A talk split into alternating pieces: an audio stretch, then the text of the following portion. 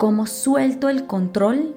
Hola, bienvenido a Descomplícate. Mi nombre es Angie Pérez y hoy quiero que hablemos sobre el control, esa manera que nosotros tenemos para intentar hacer todo como esperamos y creer que es la mejor forma para obtener eso que tanto hemos soñado.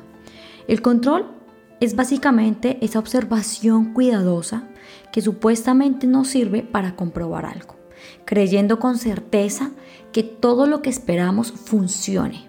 Pero al final queremos comprobar es porque estamos esperando algo a cambio. ¿Por qué controlamos? Es una gran pregunta que yo creo que todos nos hemos hecho o que tal vez nunca nos hemos preguntado esto. Porque tenemos miedo. Miedo a que nos juzguen, a sentirnos vulnerables ante las demás personas, a no ser aceptados e intentar modificar nuestra forma de ser para poder encajar.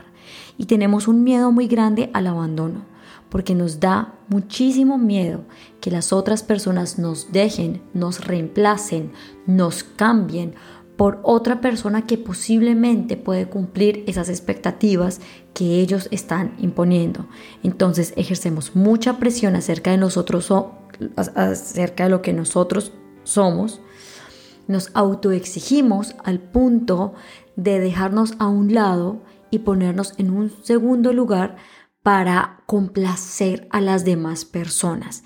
Es un poquito ambivalente porque de alguna manera es como que yo quiero controlar, pero al mismo tiempo cedo en algunas cosas que no debería hacer, pero me estoy poniendo en un segundo lugar porque no estoy haciendo el trabajo que yo quisiera, no estoy dando mi opinión y mi punto de vista porque tengo miedo, ¿verdad? No alzo mi voz porque no soy capaz o a sentirme suficiente o posiblemente a creer que yo no voy a ser parte de eso que al final sé en lo más profundo de mi corazón que no es el lugar en el que yo debería estar.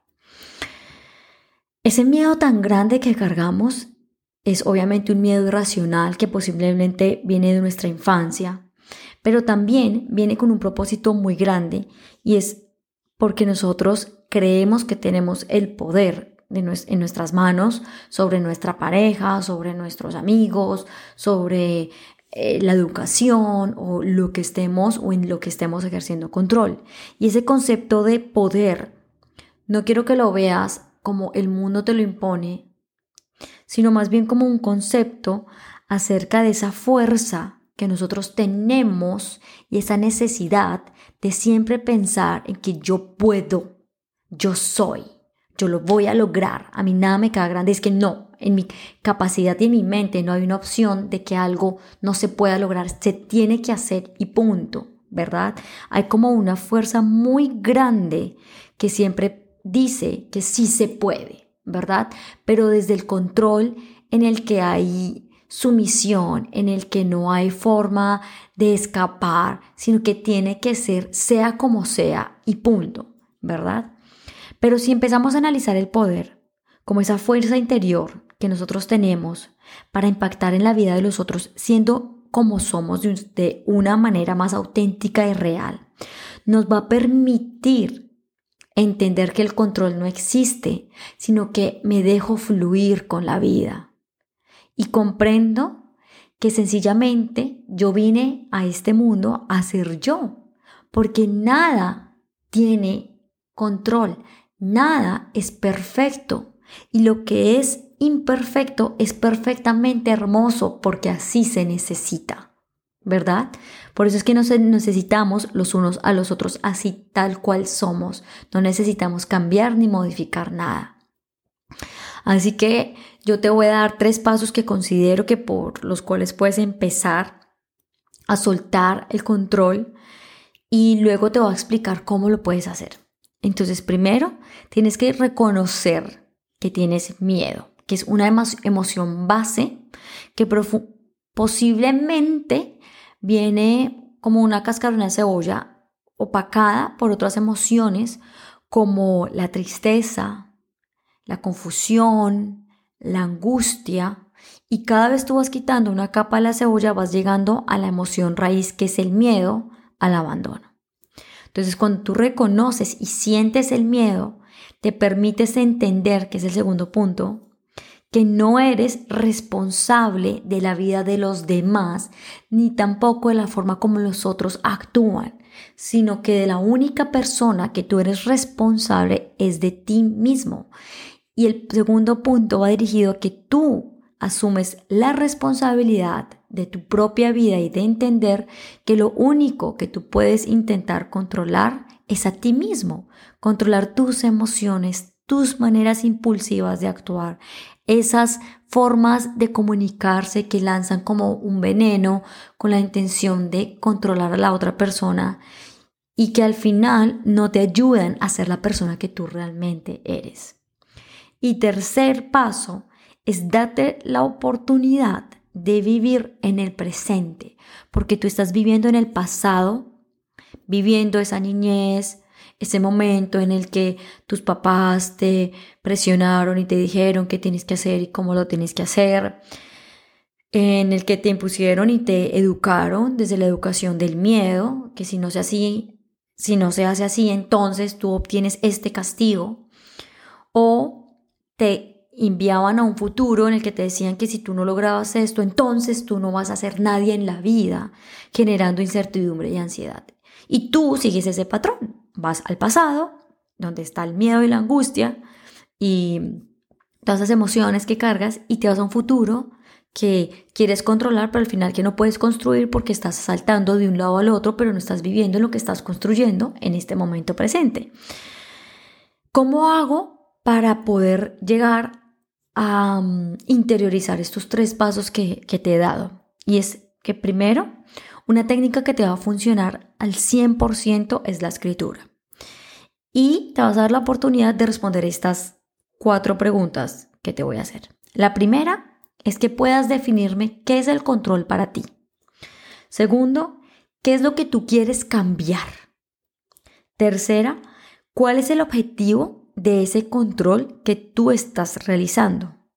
Cuarto, ¿de dónde viene esa forma de controlar? Ahí te tienes que ir a tu pasado y poder entender cuál es esa situación puntual con mamá o con papá o con tus profesores, amigos que ejercieron ese control sobre ti, que hicieron que tú transformaras tu vida a ser lo que eres en este momento y que de alguna manera estás sufriendo. Y ahí pasamos al segundo punto de cómo lo hacemos y es que es como un ejercicio de visualización en el que tú puedas ir y transportarte a esa situación, observes simplemente todo lo que está pasando a tu alrededor y te des la posibilidad de agradecer ese momento porque has entendido que eso que has visto no es lo que tú eres y lo que te has transformado y le das las gracias porque gracias a ese momento has desarrollado la compasión y la empatía por los otros. Porque sentirse vulnerable, sumiso, por debajo tuyo, no se siente bien, porque eso fue lo que tú sentiste en ese momento de tu vida. Entonces ahora has desarrollado la compasión porque en ese momento estuviste en los zapatos de esa persona a la cual te estás queriendo controlar. Agradeces abrazas con todo el amor del mundo y transformas ese dolor, ese miedo en amor, en agradecimiento y te abres hacia la compasión y la empatía al punto de poder empezar a hacer una vida distinta. Aunque tú no lo creas, el comportamiento que vas a empezar a tener hacia la otra persona va a cambiar. Porque tú ya no lo ves desde la víctima o desde esa persona que no cambia, que no hace, que todo mal, sino que tú vas a empezar a tener una comprensión y vas a empezar a leer esa persona y entender que posiblemente, así como tú, también tuvo un pasado doloroso y que lo vas a poder ayudar siendo tú, dándole tus consejos, entregándole lo que tú eres sin necesidad de hacerle ningún juicio.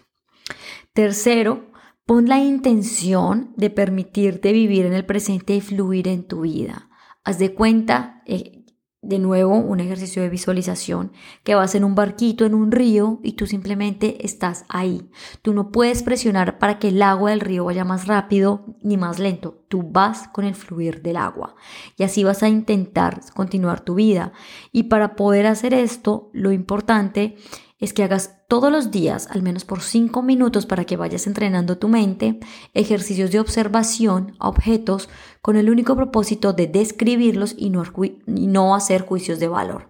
Así lo que vas a lograr es entrenar tu mente hacia la observación, hacia la comprensión, hacia la compasión y la empatía y no hacia el juicio de valor. Y cuarto, permítete ser tú.